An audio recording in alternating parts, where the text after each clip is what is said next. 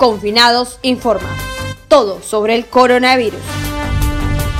El presidente Martín Vizcarra anunció el fin de la cuarentena total para dar paso a una cuarentena focalizada en distintas zonas del país.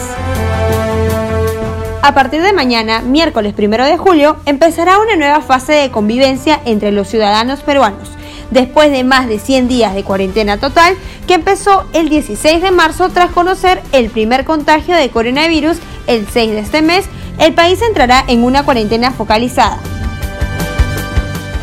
Esto quiere decir que la cuarentena total a nivel nacional acaba hoy, martes 30 de junio. Las estrictas normas de la cuarentena que rigieron en todo el país se mantendrá en las siete regiones en las que la tasa de contagio se encuentre en aumento.